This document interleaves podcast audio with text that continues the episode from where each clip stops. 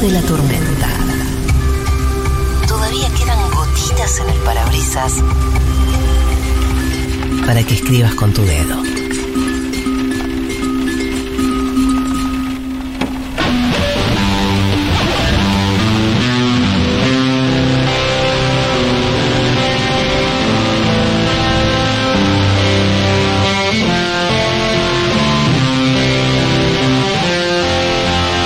Te das cuenta de la genialidad, ¿no? Increíble. El, el todo tiene que ver con todo. El nivel de conceptualidad de este programa me emociona. ¿Por qué? Porque esta canción, ustedes saben en sus casas cómo se llama. ¿Vos, De, de vos las pri- sabés? de las primeras que toqué en la guitarra. ¿Vos sabés cuál es? Qué lindo. Claro, amigo. ¿Cómo De hecho, llama? lo vi en vivo en el regreso en Ferro. Linda campera, ¿eh? Gracias, SHM. ¿Cómo se llama entonces la canción de Paloma. Paloma. ¿Y por qué estamos escuchando Paloma, Marilina? Porque hoy es eh, una nueva edición de No Me Lo Container, Bien. esta nueva columna. Vos Voy a- sabés que yo tuve una sección en el programa de Hernán Panesi llamado Fan. El volquete. que se llamaba El Volquete. Sí, pero esto es Y esto otra creo cosa. que es, no me lo container, volquete, volquete, container, creo que es un choreo mi sección. Es conceptual, pero no, no tiene nada que ver con basura por ahora. Ok. En cualquier momento vas a tener que Aunque ver. muchos dicen que estos animalitos son bastante... Amigos de la basura. Algunos, no, no todos, ¿no es cierto?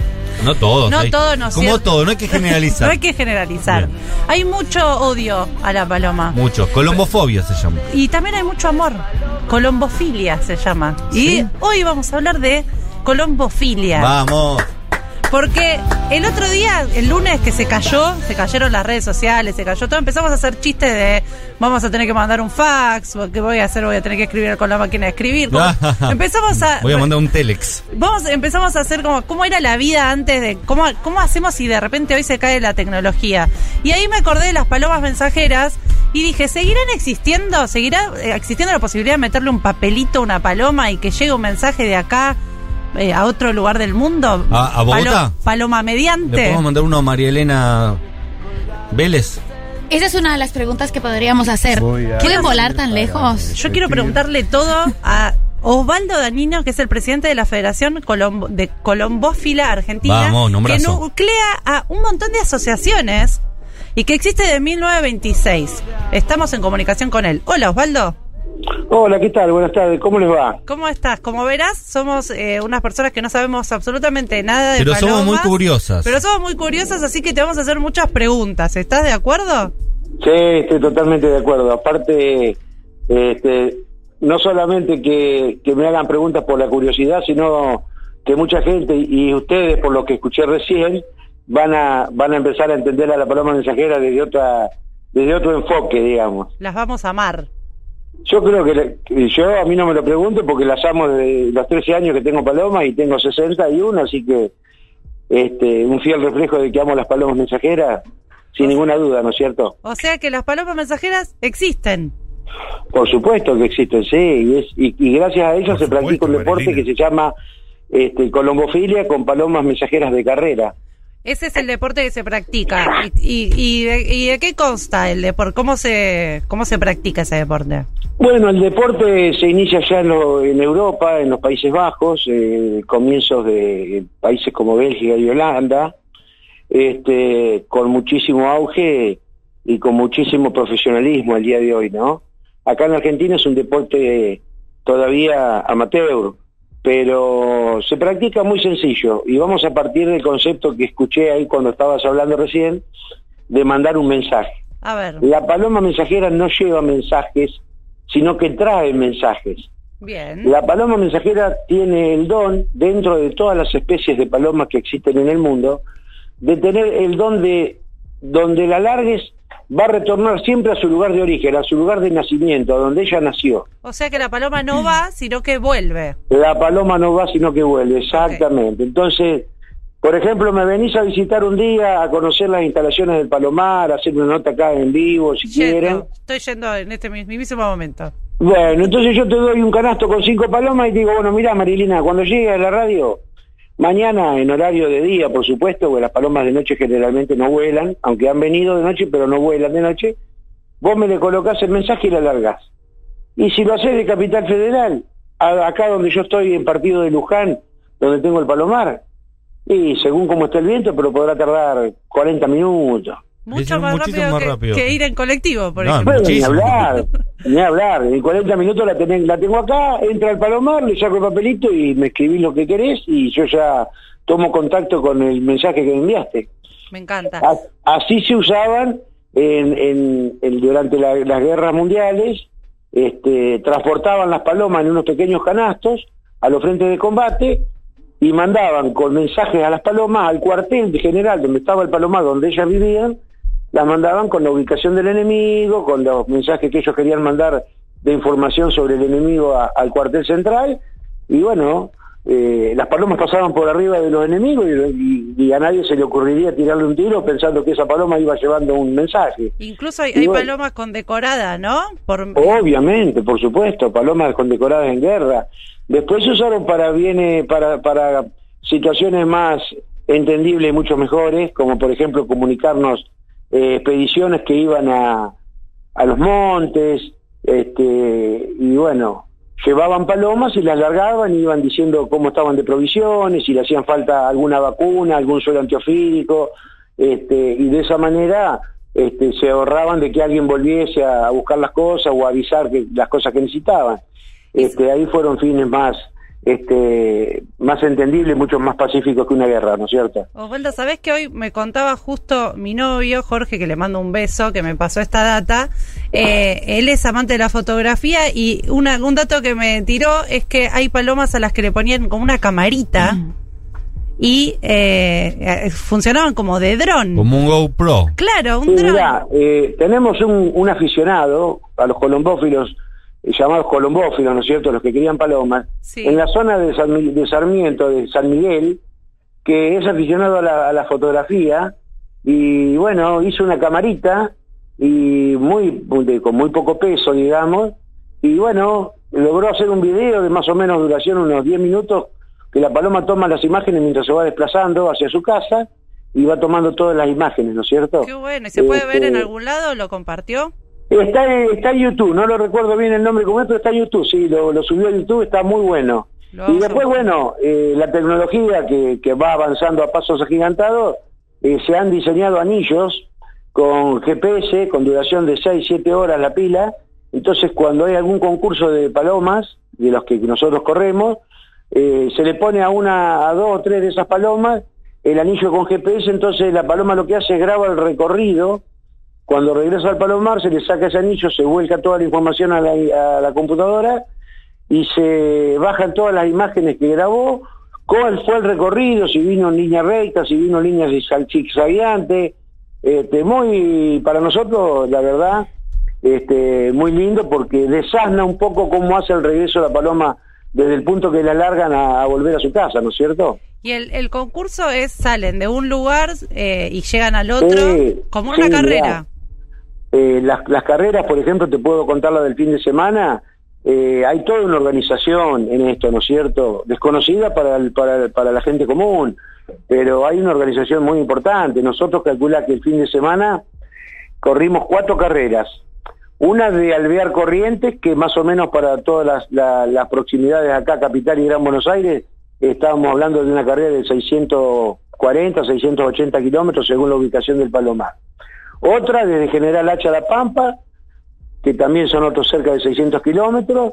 Otra carrera desde Reconquista a Santa Fe, que son alrededor de 580, 600 kilómetros para regresar a Provincia de Buenos Aires o Capital Federal. Y el otro de la otra carrera fue de Médanos, que es un pueblito al lado de Bahía Blanca, también Sí. un distante de unos 600 kilómetros. Mi familia es de ahí. De cada, de cada pueblo de esos que te nombré, se largaron alrededor de tre- entre 3.800 y 4.500 palomas. ¡Eh! ¿Qué, sí, sí. qué rompimos? ¿Cuánta gente Vale. hay en este momento compitiendo en Argentina? Y en este momento en la Argentina, compitiendo, practicando este deporte activamente, debe haber unas 2.400, 2.500 personas. Y ¿Viste? palomas un montón más, porque cada uno tiene varias. Calculá, calculá que se anillan 100.000 pichones por año, lo cual es un número, y bueno, esos pichones se crían en, en las casas de los 2.500 colombófilos que tienen sus buenos palomares, se adaptan ahí, se crían, se educan a, a- reconocer el palomar, a entrar por un determinado lugar, mucha educación, este, para después nosotros que somos los colombófilos nos convertimos, digamos, en los preparadores físicos. Nosotros a la paloma que viene a ser el atleta le damos un entrenamiento, vuelo, todos los días volar, todos los días este, bajarlas en, el- en lo más rápido posible. Cuando la llamamos tienen que venir y entrar. Eso se maneja con la comida, o digamos que la paloma esté acostumbrada a entrenar momentos antes de darle de comer, cosa que cuando uno la llame baje porque sabe que es la hora de la, de la comida Es como una mascota. y entre al palomar y rápidamente, porque eso es lo que no hay que perder es tiempo. Cuando corremos las carreras, la paloma llega tiene que entrar, no se puede quedar afuera. Espectacular. Este- Osvaldo, te- te hago una consulta. Osvaldo Danino es con quien estamos hablando. Es eh, colom, colombófilo. Colombófilo, Colombófilo. ¿Qué le decís? Colombina. ¿Qué- la economía temazo de Jaime. Jaime. Vamos, vamos arriba. Vamos. Eh, ¿Cómo ¿Qué te le va? decís eh, o qué, qué, qué le sugeriría? Porque muchas veces las fobias no son eh, conscientes, sino que son más bien una, eh, una expresión del cuerpo que, que es involuntaria. A las personas que, yo conocí a muchas personas que le tienen mucha fobia, que tienen odio hacia las palomas, que le tienen asco directamente a las palomas. ¿Qué Yo- le decís yo, a esas ejemplo. personas? Bueno, no, pero no, ¿cómo te puedo explicar?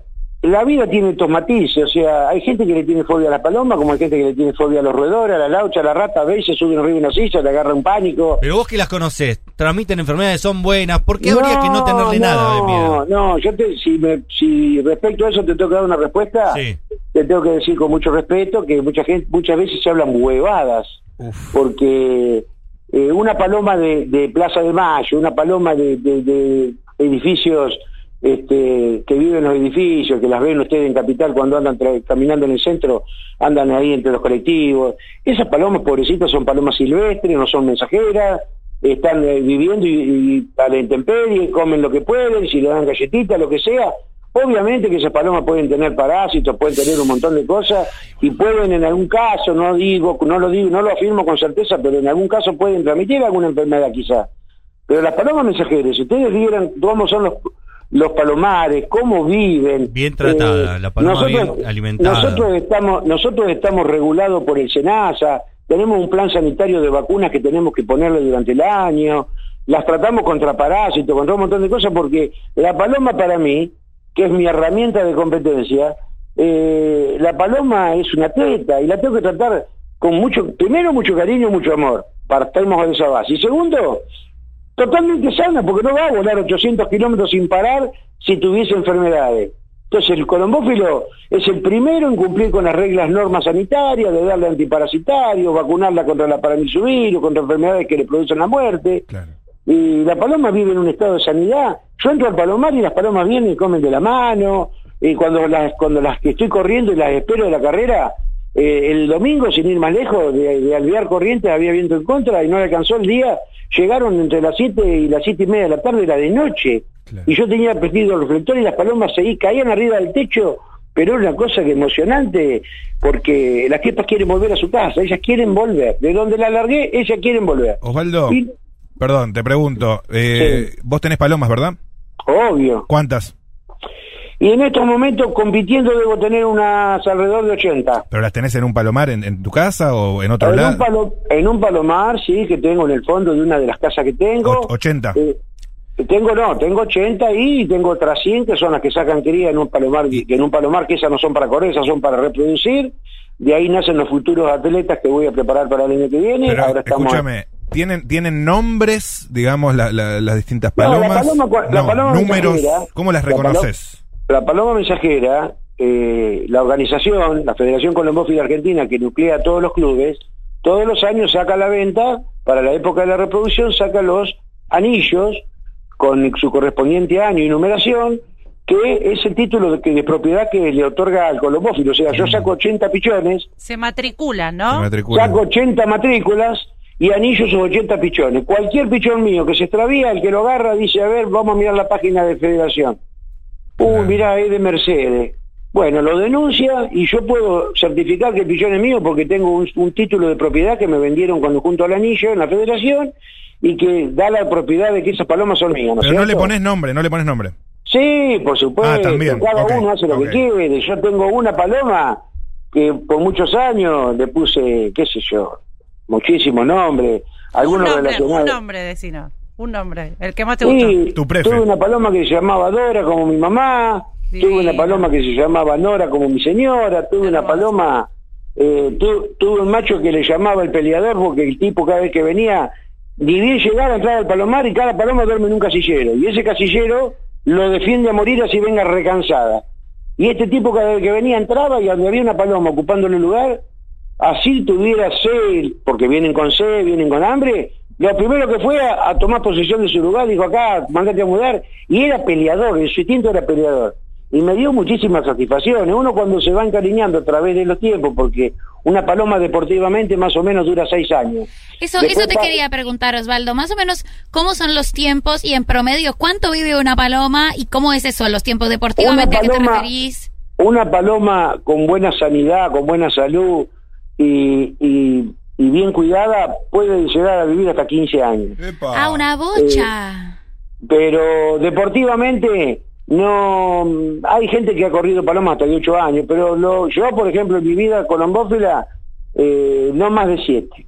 A los 7 años ya demasiado cariño le tengo, tengo miedo de perderla, la bajo, la dejo para cría, porque aparte si corrió 7 años, porque ha corrido de manera espectacular, Claro, ha ganado unas cuantas carreras o ha hecho buenas clasificaciones, y ya el cariño supera cualquier concurso y uno dice, bueno, la voy a terminar perdiendo y la voy a lamentar y la voy a llorar y no, la voy a guardar para cría y quiero tener hijos de esta paloma porque es una paloma muy buena y bueno. Es como, como los, los caballos pura sangre, entonces hay palomas que pueden tener Exacto, que otras. cuando muy una buenos, pregunta, Osvaldo, sobre ¿no? eh, el género eh, de la especie. Eh, ¿Es lo mismo un palomo o una paloma? ¿Corren igual? Eh, ¿Sirven para lo mismo o tienen características y funcionalidades distintas?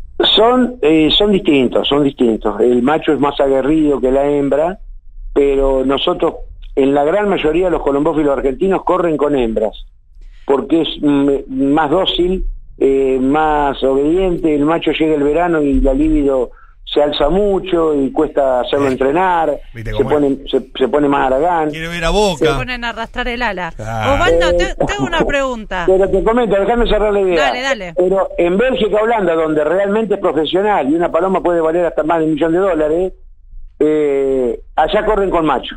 No corren con hembras. Ninguno corre con hembras. Todos corren con macho. Las hembras las tienen de descarte, las dejan en el palomar para cría, para reproducción.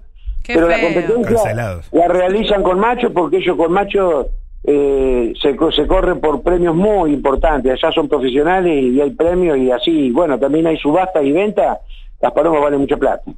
Osvaldo, ¿y y tu familia te acompaña en esto? ¿Cómo es? ¿Vos estás Mira, casado? Sí, estoy casado, soy Y- padre de, de tres hijos varones, ¿Te mellizos de... acompaña? ¿Te acompaña? Eh, Mira, eh, Dora era, era tu mamá. mi señora no me acompaña, No. pero mi señora me, desde, desde Uy, que uy, uy, uy, calculá uy, que uy. tengo más de 30 años de casado, me, me ha apoyado siempre en esto, calculá Te que estoy ocupado.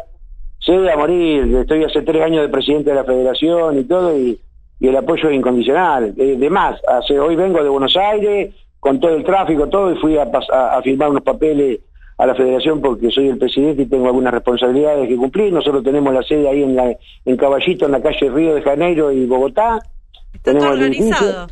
Todo organizado. Me gusta Sí, que, sí, que sí. si hubiera sido una paloma hubiera llegado más rápido a tu casa, ¿sabes?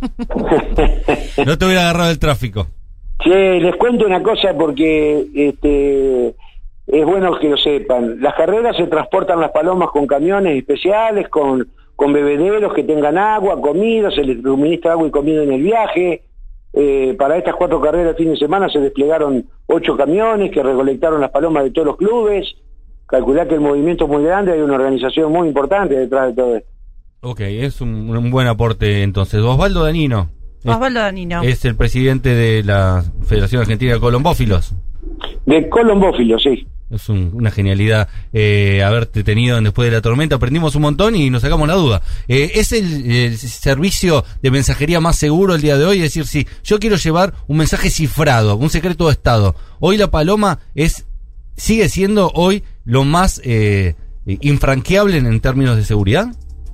Y yo te, yo, yo te doy una paloma vuela, lleva 300 kilómetros, le largás, la paloma pega cuatro vueltas y salió 15, ¿quién se enteró que esa paloma viene trayendo un mensaje o algo? Exacto. Y ¿Quién con- la va a hackear? ¿Quién la puede hackear? nadie puede hackear una paloma, esa es la frase. ¿Eh?